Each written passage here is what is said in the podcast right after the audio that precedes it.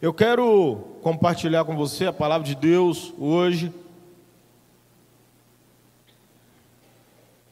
Aquilo que o Espírito Santo de Deus é, fez gerar em meu coração no princípio da semana. E eu comecei a perceber ontem e, e também na sexta-feira, enquanto eu me debrucei mesmo para começar a registrar aquilo que seria falado neste culto, também no culto da noite. E o Espírito Santo me trouxe muitos textos dos Salmos, e, e eu comecei a me lembrar de muito do meu passado, da minha infância, da, da minha adolescência, onde na igreja a gente era chamado né, para fazer a abertura de um culto, e a gente muito pequeno, não tinha muito conhecimento ainda, os pais sempre diziam, lê um salmo aí, lê aí um... E eu fiquei pensando nisso, falei, Deus, por que, que essa semana, dessa maneira tão especial, o Senhor trouxe tantos textos assim ao meu coração, e eu não tive uma resposta de Deus até a última canção começar a ser ministrada aqui pelo Ministério de Louvor. O Espírito Santo de Deus é, disse para mim que eu preciso voltar às coisas mais simples, do começo, do princípio. E eu achei isso tão precioso da parte de Deus. Talvez essa palavra nem seja para você, seja só para mim. Mas é o que Ele ministrou meu coração nessa manhã. Eu me lembro da roupa que eu estava vestido no dia que eu li esse texto na frente da igreja a primeira vez. Estava vestido com uma calça branca e uma camisa gola polo azul, da cor da blusa do Luiz, que está ali atrás. Um azul meio anil, um tênis branco também, que eu me lembro bem. E eu queria te convidar a ler esse texto comigo, Salmo de número 125. Abre sua Bíblia. Há ensinamentos muito preciosos da parte de Deus para nós através desse texto.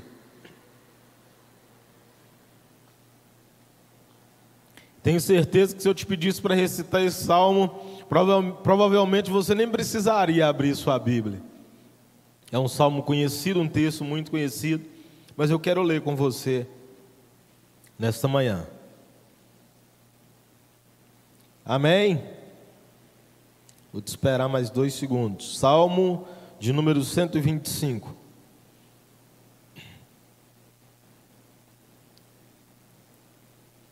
Amém? Vamos ler. Aqueles que confiam no Senhor são como os montes de Sião, que não podem ser abalados, mas permanecem para sempre. Como os montes estão ao redor de Jerusalém, assim o Senhor está ao redor do seu povo, daqui em diante para sempre. Para comigo a leitura aí no verso 2. Deixe sua Bíblia aberta.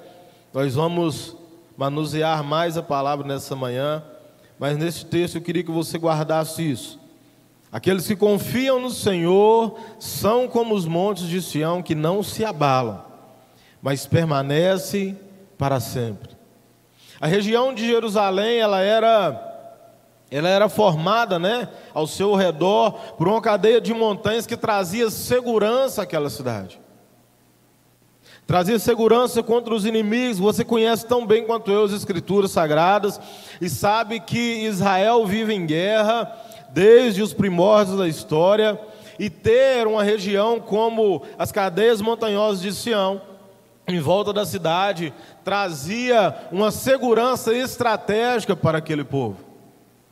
E o salmista ele decide ou ele vê ou ele entendendo a, a estrutura, o relevo em volta de Jerusalém.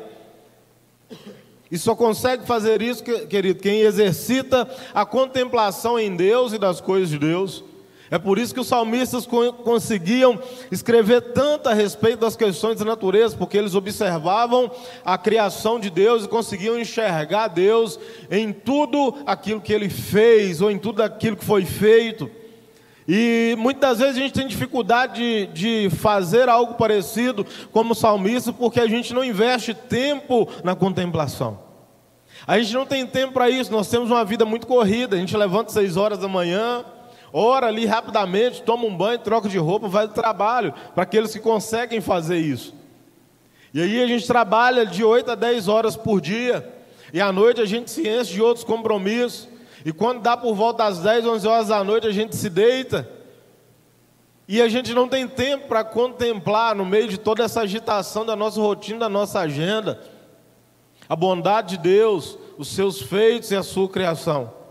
E talvez, talvez nos falte inspiração sobre como ver, como entender ou enxergar a ação de Deus na nossa vida por causa de um exercício tão simples. Eu trabalhei viajando durante muito tempo e na maioria das vezes dirigindo. E das poucas vezes que eu viajo, que eu não estou dirigindo, eu tento exercitar esse negócio de contemplação, sabe? Eu vou passando pelas estradas, eu começo a observar, falando, nunca tinha visto essa fazenda aqui nesse lugar. Nunca tinha observado essa cadeia montanhosa tão preciosa aqui, tão bonita. Nunca tinha visto essa cachoeira aqui, olha que lugar lindo. Porque passa correndo, passa concentrado na estrada, no asfalto preto ali, com as suas marcações no chão. E nos falta tempo para poder exercer, exercitar a contemplação da criação de Deus. O salmista faz isso com muita facilidade. E o mais interessante é que neste texto em específico, ele usa o mesmo lugar para associar as montanhas àqueles que confiam em Deus e também na pessoa de Deus. No primeiro texto ele fala: olha, aqueles que confiam no Senhor, eles são como os montes de Sião que não se abalam, mas permanece para sempre. E eu acredito que se há 20 anos atrás alguém te dissesse que montes podem ser abalados, montes podem ser abalados com muita facilidade, ou que podem ruir com muita facilidade, talvez você não acreditasse. Se há 20 anos atrás alguém te dissesse que na Cachoeira do Vale, aquela cadeia montanhosa cheia de pedras, havia um risco de descer ali aquele tanto de pedra como desceu, talvez você não acreditasse. Talvez eu não acreditasse. Mas os montes de Sião não se abalavam por nada. Em dias chuvosos como hoje, não sei se você acompanhou nesse final de semana, ali em Nova Era, a impressão que dá é que o monte ele, ele escorrega por debaixo do asfalto, cede o asfalto e não tem como acessar mais o Vale do Aço de Nova Era para cá. Essa confusão, esse transtorno no trânsito, eu acredito que todos estão vendo. A, a única rota de acesso à região do Vale do Aço hoje é pela Baixa Verde aqui. Ó. O lugar onde ninguém gosta de passar porque tem estrada de chão. Mas estão passando aqui porque montes se abalaram no caminho de Nova Era. Nós, para acessar a Lagoa do Pau, para ir em direção a Belo Horizonte, precisamos mudar a rota, não, poder, não ficamos sem poder passar pelo Cachoeiro do Vale durante algum tempo, porque montes rochosos foram abalados. E o que o salmista declara nesse texto é que os montes de Sião não se abalam, eles permanecem. Aqueles que confiam, aqueles que têm a sua confiança depositada em Deus, são como esses montes. Pode parecer besteira, pode parecer uma associação quase indevida, porque a palavra de Deus nos garante que nós teríamos aflições nesse mundo, nós passaríamos é, é, é, é, por dias de dificuldade aqui, dias de perda, dias de guerra. Mas a nossa confiança em Deus não deve ser abalada. Assim como os montes que estão em torno de Jerusalém não se abalam. A nossa confiança em Deus não deve ser abalada. E confiar em Deus, querido, não tem a ver em entregar tudo nas mãos de Deus e achar que não há nada que você não possa fazer, muito pelo contrário. Nós fazemos confiados na palavra, no poder, na soberania e no governo do nosso Deus. É agir na direção do que Cristo tem nos mandado fazer, confiando nele, acreditando na Sua palavra. Os discípulos de Jesus só puderam viver duas experiências milagrosas de pesca porque eles deram ouvidos à palavra de Deus e confiaram. Pescaram duas vezes pescas maravilhosas. Duas vezes o barco cheio, arriscando naufragar, tamanho peso era por causa da quantidade de peixes. Mas porque eles ouviram a palavra de Jesus e confiaram nela. Você quer pescar muito? Precisa confiar. Quer viver uma experiência sobrenatural? Você precisa confiar. Confiar até que a sua fé seja inabalável na presença de Deus. E muito contrário do que a mente humana, que é preguiçosa, pode pensar, a nossa fé em Deus, e eu falei isso da última vez, num culto aqui pela manhã, a nossa fé em Deus ela não, não é uma fé passiva, ou não deve ser uma fé passiva, mas uma fé ativa, que vai ativar questões espirituais no mundo sobrenatural, mas também que vai ativar questões práticas na nossa vida cotidiana. Você tem experimentado dias de fortaleza na presença de Deus? Sim ou não? Se não tem, o seu nível de confiança precisa aumentar, até que você se torne parecido com os montes de Sião. Seu nível de fé precisa aumentar. A palavra do Senhor nos diz que o cristão vive por fé e não por vista, amém ou amém? E eu sei que é uma palavra desafiadora. Viver por fé é acreditar que vai acontecer mesmo que você não veja. É pisar em cima das águas como Pedro fez, sem saber se vai firmar ali ou não. Mas é botar os pés para fora do barco e caminhar assim mesmo. E existem, queridos, na nossa vida desafios diários para provar a nossa fé. Isso não tem nada a ver com Deus, isso tem a ver com a gente, porque Deus já sabe até onde a gente pode suportar, até onde a gente aguenta, até onde nós podemos ir. O Senhor já sabe, quem não sabe é a gente. Olha para o seu passado, pensa. Você acredita que você poderia ter superado tudo que você já superou até aqui?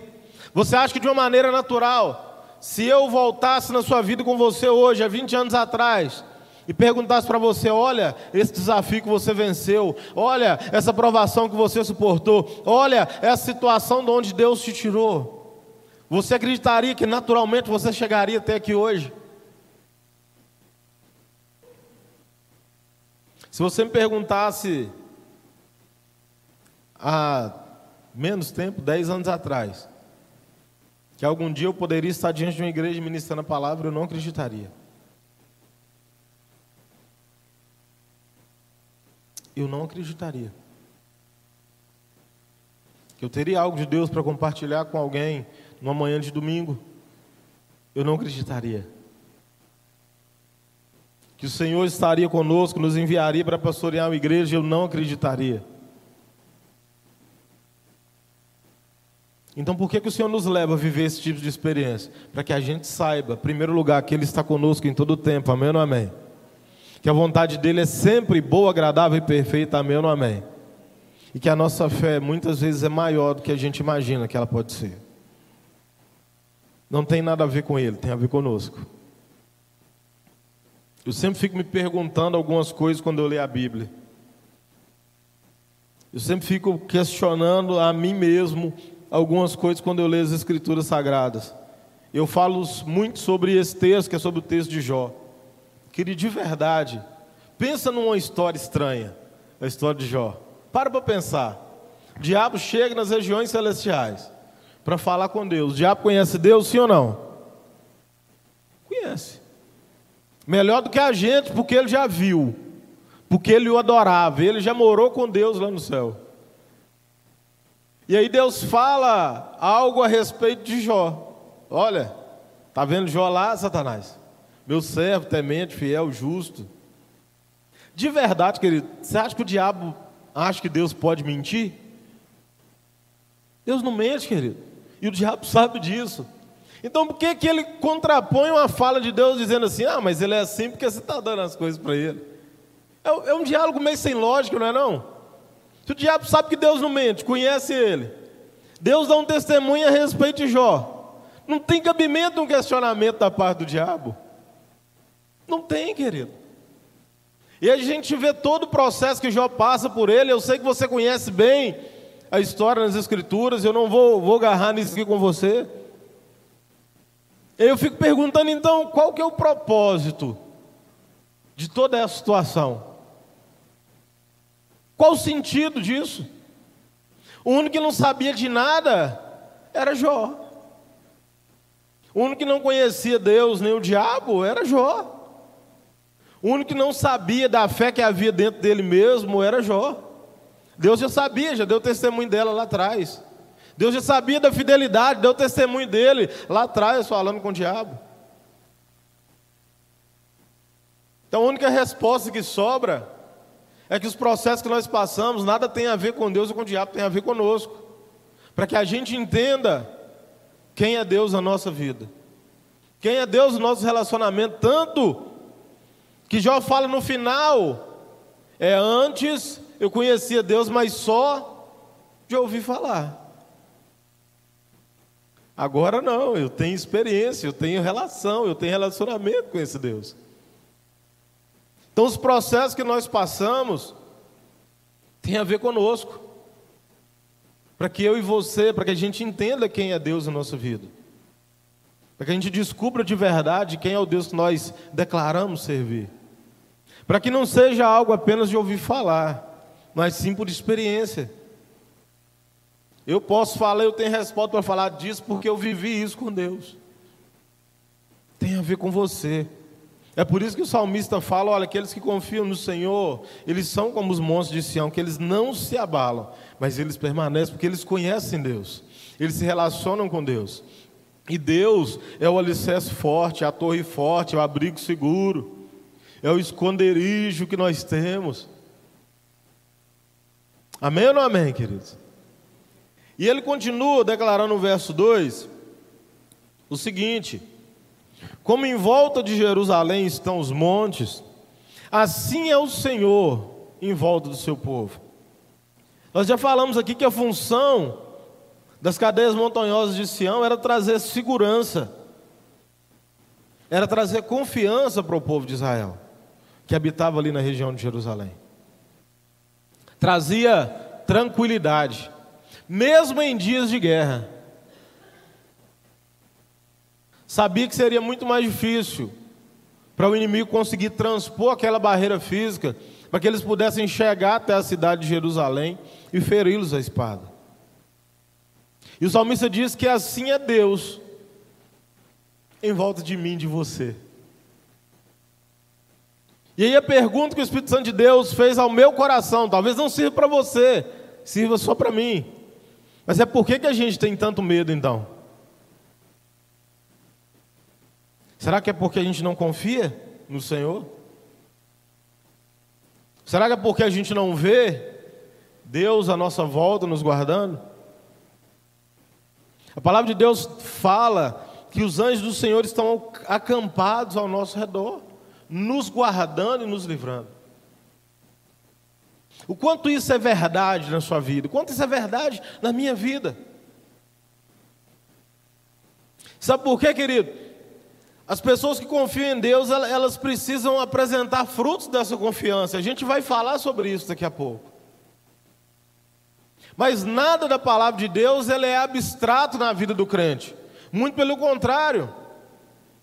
Ela traz situações e comprovações físicas, naturais, de que o que está escrito aqui é verdade na minha e na sua vida, se nós decidimos viver tudo que está aqui de verdade. Precisa trazer um, um, um fruto real, visível. Preste bem atenção no Salmo número 20, não precisa abrir. O salmista fala: uns confiam em carros, outros em cavalos, mas nós faremos menção do nome do Senhor nosso Deus. Olha que coisa poderosa. Quando eu era criança, eu li esse texto, ou eu ouvi as pessoas falando sobre esse texto, e o carro que eu pensava é o automóvel, né? E o cavalo que eu pensava é o cavalinho que a gente vê para andar, para passear. Mas não é, o salmista está falando de uma situação de guerra. Tem exército inimigo que vai confiar nos carros de guerra que ele tem. Tem exércitos inimigos que vão confiar nos cavaleiros e cavalos que eles têm. Mas o entendimento do salmista a respeito da pessoa de Deus, ele é tão poderoso que ele fala: Nós não, nós fazemos só menção do nome santo do Senhor.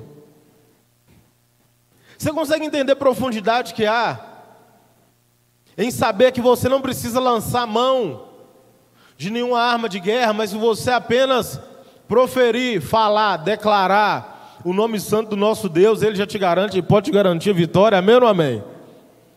Quando nós lemos no texto bíblico sobre a história de Gideão, Querido, que negócio precioso.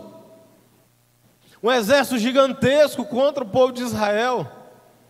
E Deus levanta, manda de Deus levantar um povo e vai diminuindo, e vai diminuindo, e fica só 300. Mas Deus fala com Gideão: faz só menção do meu nome. Gideão entende esse negócio no final da história. É só menção do nome do Senhor é suficiente. A espada não precisou ser desembanhada por Gideão e nem pelos 300. Para para pensar nisso, querido. Tem guerras lá na nossa casa, tem guerras lá no nosso trabalho, tem guerras na nossa história, tem guerras na nossa vida, que você não precisa abrir a boca para justificar, você não precisa desembanhar a espada da cintura, você não precisa arrancar aquela ponto 40 lá do seu cofre, né, Juninho? É só você fazer menção do nome santo do Senhor. E Ele vai pelejar por você, amém ou não amém? Você recebe essa palavra nessa manhã, sim ou não? Então faz menção do nome do Senhor. Talvez seja baseado nesse versículo que Paulo escreve aos Filipenses e declara: olha, e Cristo recebeu o nome que está acima de todo nome, pois a manifestação do nome de Jesus, querido, abala o inferno, espanta os demônios, querido, traz paz. Então por que, que a gente usa tão pouco na hora que a gente mais precisa o nome de Jesus? A gente usa pouco. A gente usa muito brincando. Alguém fala alguma coisa, e fala: sangue de Jesus tem poder. Jesus amado. Mas na hora que o troço pega mesmo, a gente muitas vezes esquece de declarar. A gente esquece de cantar esse nome que é poderoso. A gente esquece de fazer menção do nome do Senhor que é poderoso. Quando a situação começa a ficar estranha na nossa casa, a gente deveria começar a adorar. Jesus,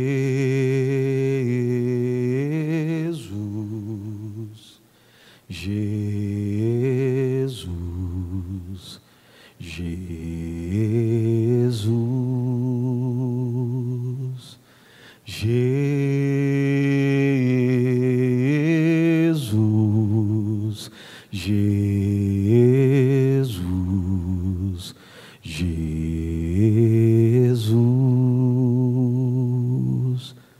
de declarar o nome de Jesus, eu já começa a sentir a presença dele. Imagina você lá no seu lar. As tribulações começam a te cercar lá dentro de casa. As dificuldades começam a te apertar lá no seu trabalho. Você começa a ser perseguido lá. Começam a te difamar lá. E ao invés de você se irritar, você começa a declarar: Jesus.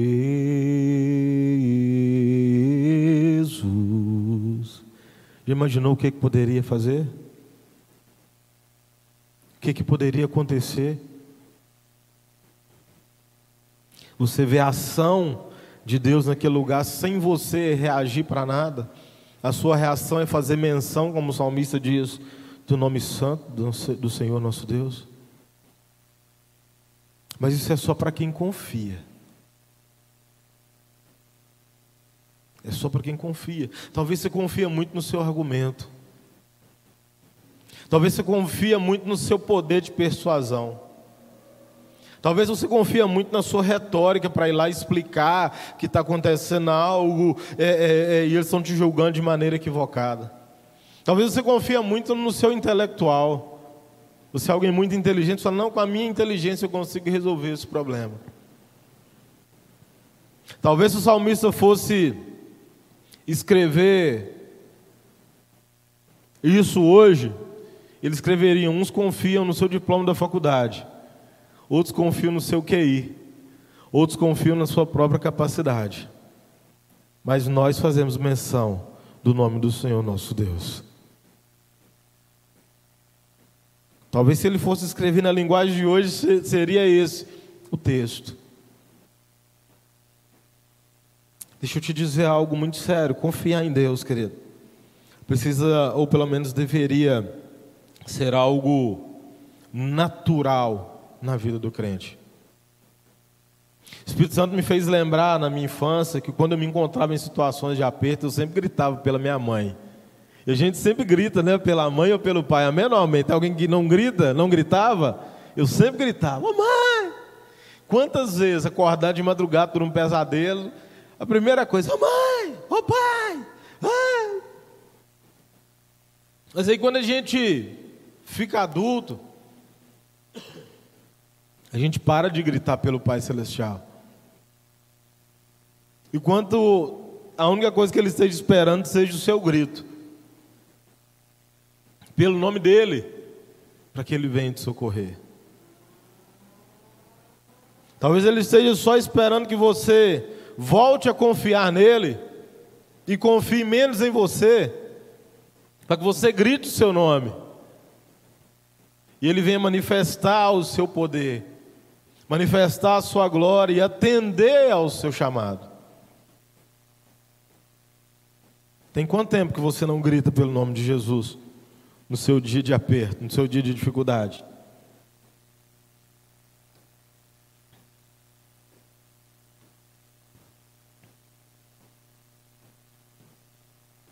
Tem quanto tempo você não grita por ele? O negócio pega lá na sua casa. Em vez de você gritar por Jesus, você grita, ô oh, bispo, ô oh, pastora, me acorde aqui. O troço está feio. Quando Jesus já está lá em pé do seu lado, só esperando, você não vai me chamar, não? E sabe o que é o mais interessante? A gente chama o bispo, mas a pastora, e eles vão. E quando eles chegam na nossa casa, o que, eles fazem? Eles gritam pelo nome de Jesus. É assim, ué. É, é, tu fala mentira, presbítero Cleonice? Não? Mas é isso ou não, Juninho? É um negócio que você mesmo podia ter feito. Para que você vivesse aquela experiência sobrenatural de você gritar e o Pai Celestial te atender. Mas você chama para ele, eles vão lá e gritam por Jesus, e Jesus vai lá e, te atende, porque alguém chamou, alguém fez menção do nome dele. Eu não estou te falando que você não deve procurar os seus pastores, amém ou não amém? Eu estou te dizendo que se você confiar mesmo em Deus, ou confiar mais em Deus, a gente vai ler daqui a pouco, do que no homem, você mesmo pode gritar lá da sua casa. Você mesmo pode chamar. Ah, pastor, mas eu não tenho autoridade. O salmista falou que tem que ter autoridade? Tem que ter confiança. Chama lá. Eu sei que tem situações que vão requerer de nós autoridade, eu sei disso. Não estou negando isso de maneira alguma. Estou te dizendo porque eu já estive em situações que eu fui até um determinado lugar para fazer algo com um propósito, fui orar por uma enfermidade, eu cheguei lá, tinha um demônio manifestando lá. E aí a palavra do meu pastor para mim foi: não entra nessa guerra porque ela não é sua. Você não foi aí para cumprir esse propósito. Vou interceder daqui e o Senhor vai mandar providência. E assim aconteceu. Amém ou não amém? Mas em primeiro lugar, nós fazemos, ou pelo menos deveríamos fazer menção do nome do Senhor. E aí você pode estar pensando no seu lugar assim, pastor, mas por que você está falando é, é, é, dessas questões tão simplórias? É porque o Espírito Santo está ministrando isso para falar com você. E se ele está ministrando isso para falar com a gente, é porque a gente não tem feito isso de verdade. Senão ele não falaria. Senão ele não direcionaria para que fosse ministrado isso. Amém ou não amém? Abre sua Bíblia comigo, Jeremias capítulo 17. Livro do profeta Jeremias, capítulo 17.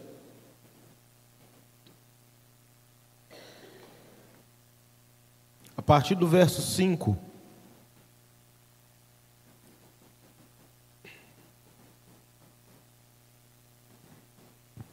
Jeremias capítulo 17, a partir do verso 5. Assim diz o Senhor: Maldito é o homem que confia no homem e faz da carne o seu braço, e aparta o seu coração do Senhor. Porque será como a tamargueira no deserto, e não verá quando vem o bem Antes morará nos lugares secos do deserto e na terra salgada e inabitável. Bendito o homem que confia no Senhor e cuja confiança é o Senhor, porque será como árvore plantada junto às águas, que estende as suas raízes para o ribeiro, e não receia quando vem o calor, mas sua folha fica verde, e no ano da sequidão não se preocupa, nem, nem deixe de dar fruto. Enganoso é o coração mais do que todas as coisas, e perverso, quem o conhecerá? Eu, o Senhor, esquadrinho o coração e provo as entranhas, e isso para dar a cada um segundo os seus caminhos e segundo o fruto das suas ações. Olha que texto tremendo Jeremias escreve. Aquele que não confia, querido, em Deus, confia no homem, seja em outro ou em si mesmo. E a palavra de Deus diz que maldita é essa pessoa que confia no seu próprio braço, que confia na sua própria força, na sua própria capacidade ou na capacidade de outro, e não no poder de Deus. Maldito seja essa pessoa, a palavra diz e fala mais: vai ser como uma planta, uma árvore, a tamargueira no deserto. Não vê quando vem o bem, ou seja, não vê quando vem a chuva. Sabe por quê? Porque morre antes porque habita nos lugares secos do deserto e na terra salgada, num lugar onde é inabitável. Tem, eu acho que é no Chile, se não estiver enganado, um deserto de sal. Eu acho que é lá mesmo. Você já viu falar? Tem nada, só sal, branquinho, branquinho, branquinho, mas não tem uma plantinha lá. Assim são aqueles que não confiam em Deus confiam em si mesmos. Morrem no deserto. Já viu gente morrer no deserto? Seja natural ou espiritual. Tem gente que morre no deserto. Porque estando no deserto, não exercita ou não coloca a sua confiança em Deus, mas na força do seu braço, na estratégia, na sua bússola, no seu mapa, mas não em Deus. Quanta gente boa você conhece que não consegue avançar em nada na vida, ou em quase nada, porque não anda confiado em Deus. Quantas pessoas com grande potencial você conhece, mas que não rompem em nada na sua vida, não rompem na vida familiar, não rompem na vida profissional, não rompem no seu ministério, não consegue cumprir o propósito de Deus para a sua vida não consegue viver o chamado de Deus para a sua história. Porque não confio em Deus, querido, é muito simples. Quantos vocês conhecem?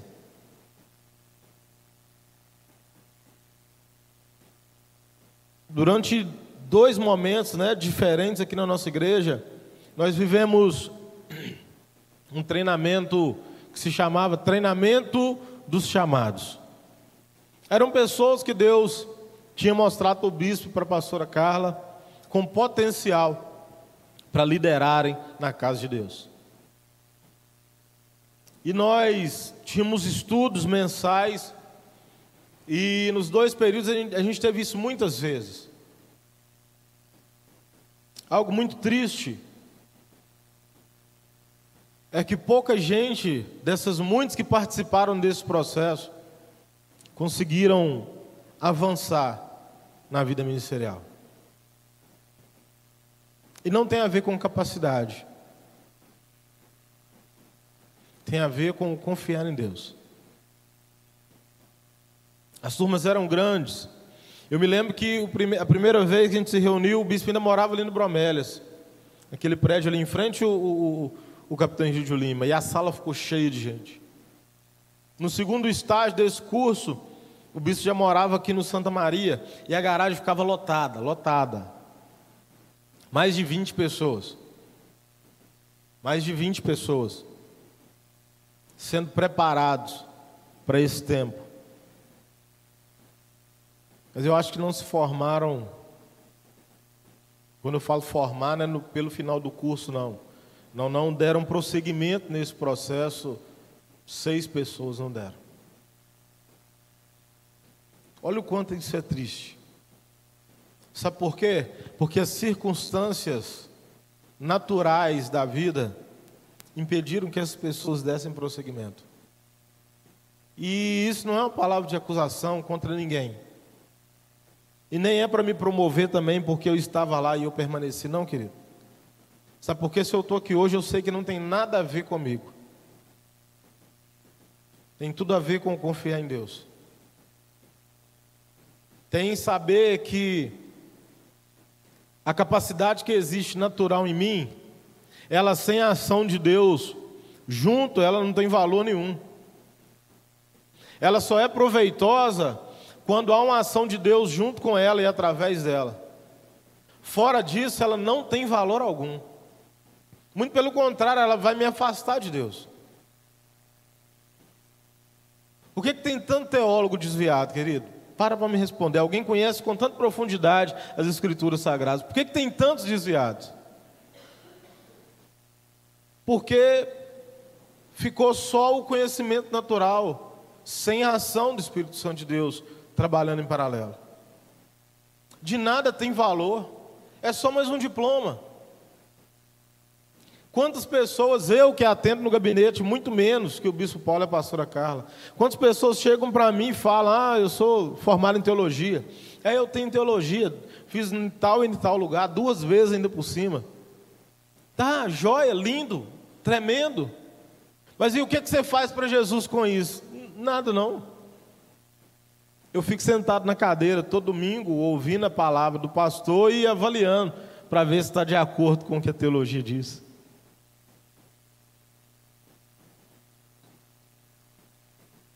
Tem pouco valor, querido, aquilo que você sabe, sem a ação do Espírito Santo de Deus junto com ela.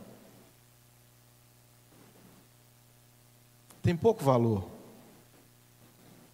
Agora, o contrário disso, o que Jeremias diz é: Bendito o homem que confia no Senhor, e cuja sua confiança é o Senhor. Então, a nossa confiança não pode apenas estar em Deus, mas ela precisa ser Deus. É isso que Jeremias está falando aqui. Bendito é o que confia e cuja confiança é o Senhor. E ele fala, faz uma das comparações mais lindas que existe na Bíblia, que essa pessoa é como uma árvore plantada à beira do rio, que não depende da chuva, que pode variar. Há quantos anos você não viu um tempo chuvoso como a gente tem visto, ano passado e esse ano?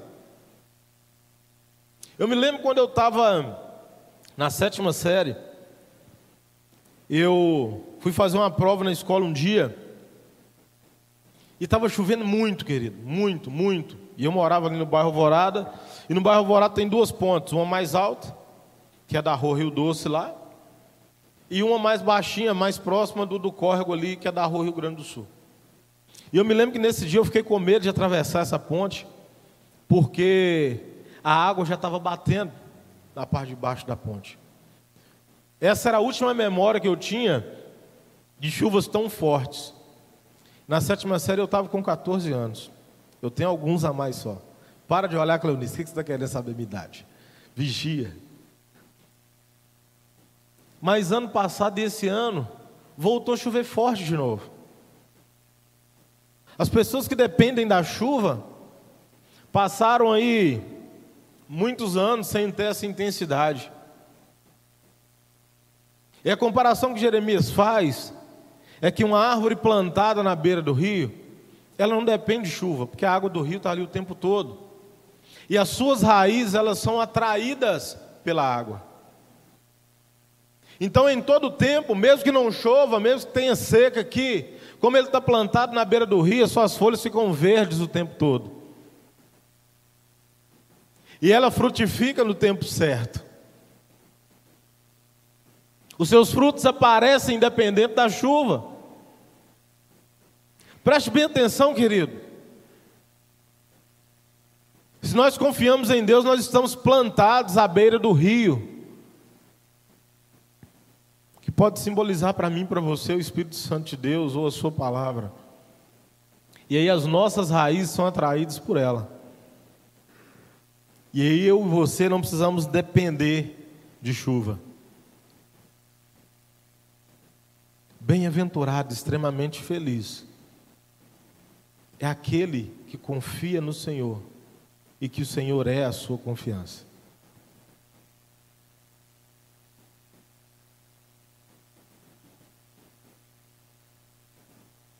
Ele não deixa de dar frutos. Como eu te disse, alguém que confia em Deus precisa evidenciar os frutos dessa confiança. Querido, o que se esconde é semente, frutos ficam à vista. Amém ou não amém? Amém ou não amém, querido? Seja dentro do fruto ou plantado a terra, a semente fica escondida. Mas os frutos ficam à vista. As pessoas precisam olhar para mim para você e enxergar em nós a confiança em Deus. Os frutos precisam estar aparentes. Sabe por quê? Esses frutos não têm nada a ver comigo, com você, tem a ver com o nome do Senhor ser glorificado. Não tem a ver com alguém que vai olhar para nós e vai nos admirar porque a gente confia em Deus, não.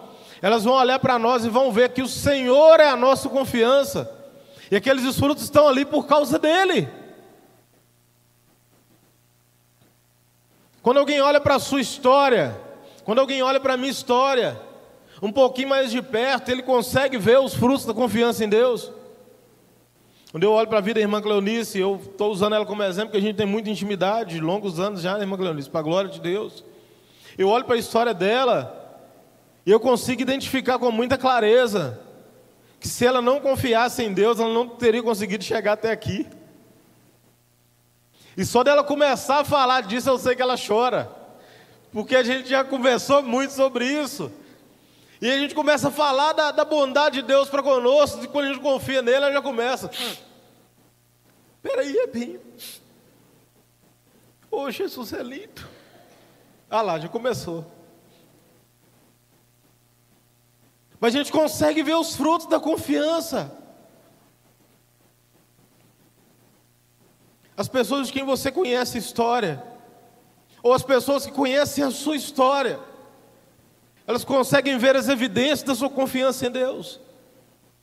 Tem frutos da sua confiança em Deus aí, querido, exposto para as pessoas verem. Quantas vitórias você venceu, ou você alcançou sem desembanhar a espada, mas porque você estava confiando em Deus. Quantas vezes o diabo se levantou para te afrontar, e você não precisou nem erguer a cabeça, porque a sua confiança estava em Deus e o Senhor te socorreu. Quantas vezes isso já te aconteceu? Isso precisa estar evidente na sua vida. Isso precisa estar evidente na sua história. Para que as pessoas saibam que o Senhor é a sua confiança. É por isso que eu não canso de contar, nem que seja testemunho repetido mas é para que as pessoas vejam o quanto Deus é bondoso comigo, o quanto vale a pena confiar em Deus.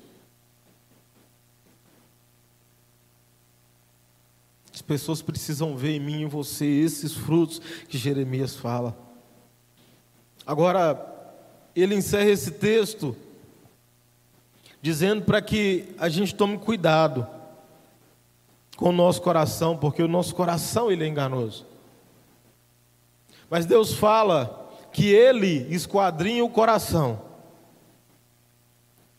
e prova as entranhas, as intenções. E Ele faz isso para dar a cada um segundo o seu caminho, segundo o fruto das suas ações.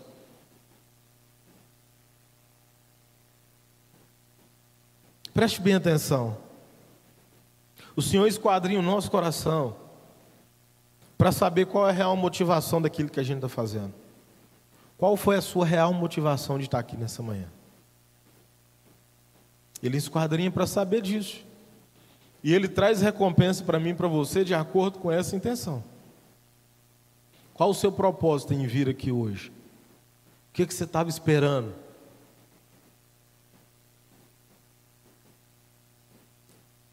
Qual o propósito da sua vinda?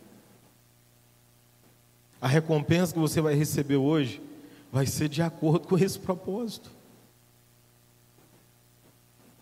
As nossas ações são julgadas por Deus baseado naquilo que nos motivou a realizá-las. Então há um motivo pelo qual você veio aqui.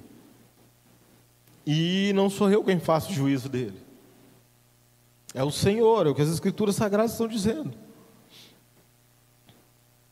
A nossa recompensa virá segundo o fruto das nossas ações.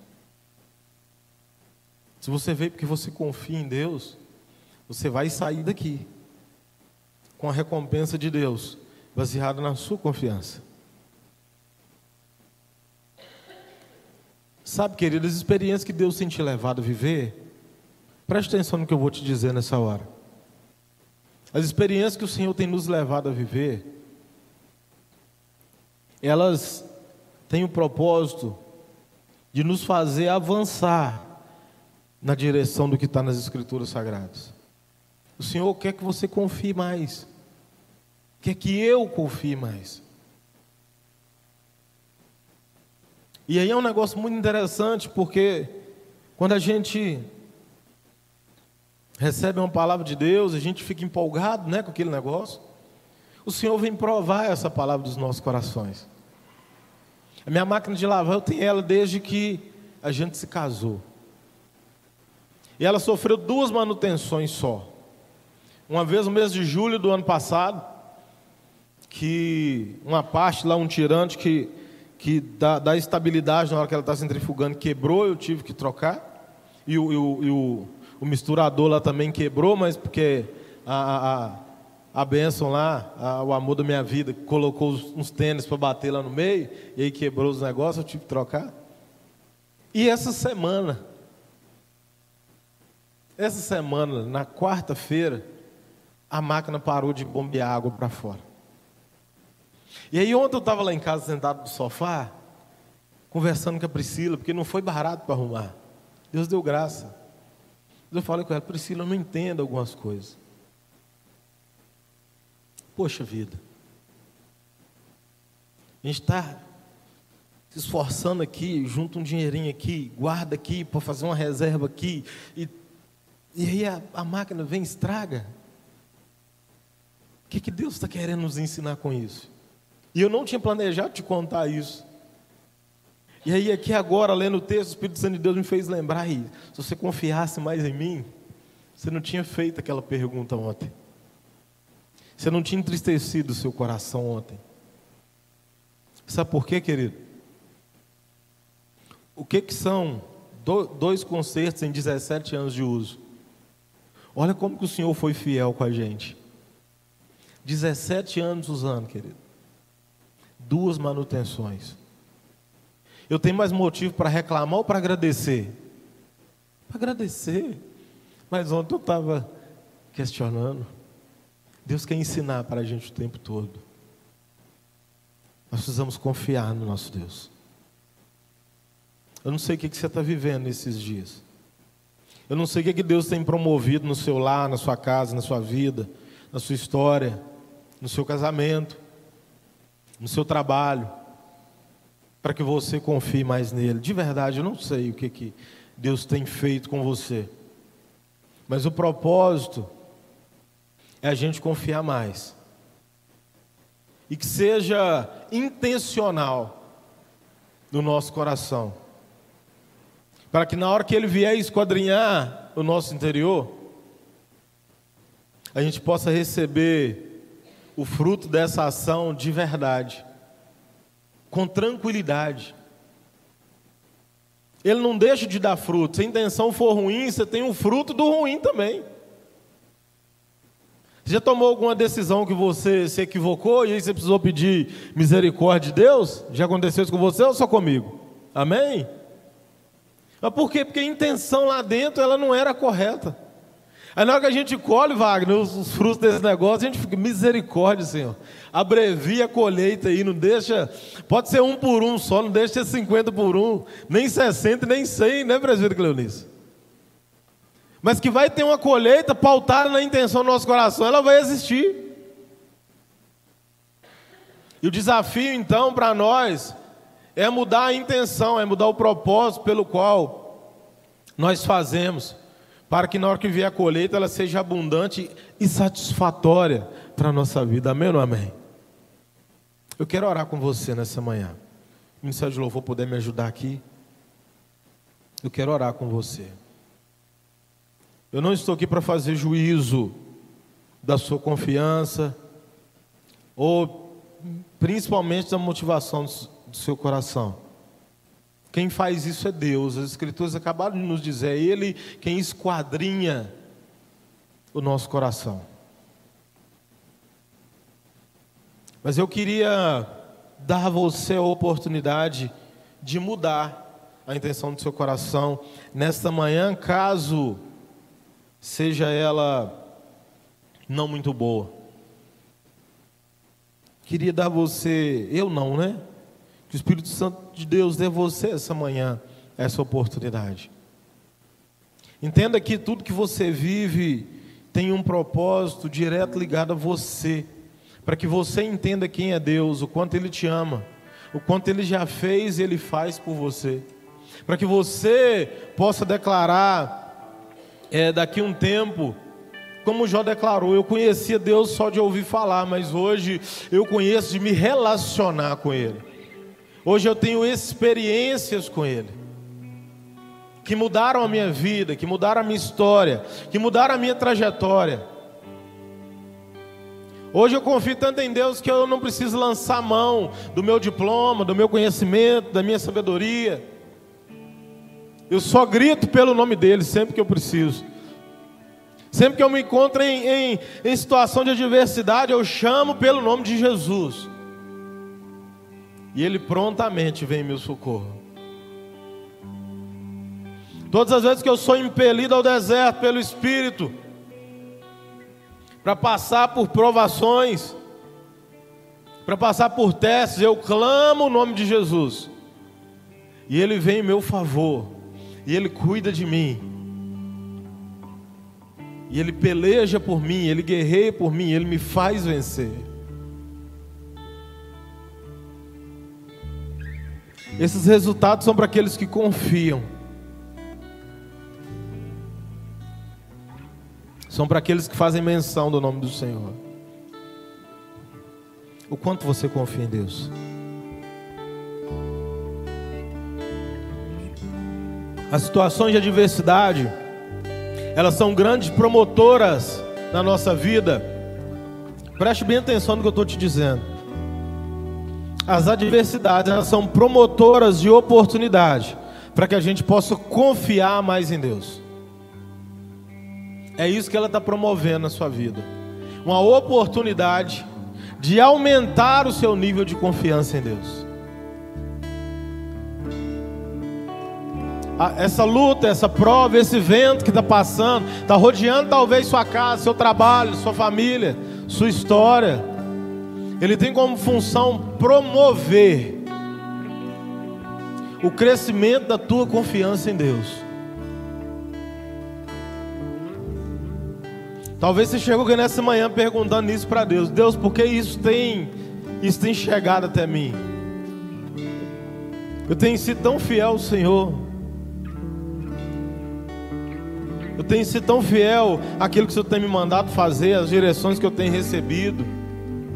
Por que, que isso está me acontecendo? Talvez você veio que hoje procurando de Deus uma resposta, e a resposta para você é: as adversidades elas são, elas promovem grandes oportunidades para a gente aumentar a nossa confiança em Deus.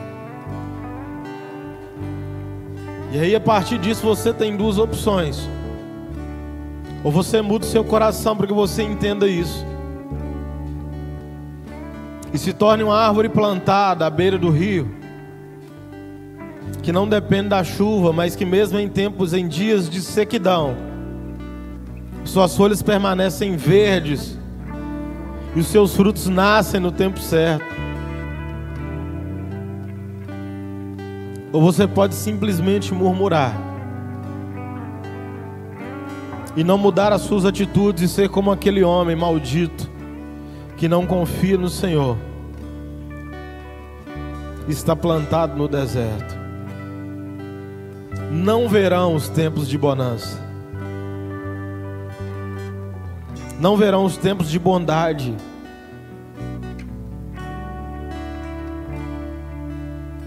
Muda hoje o pensamento. Muda nessa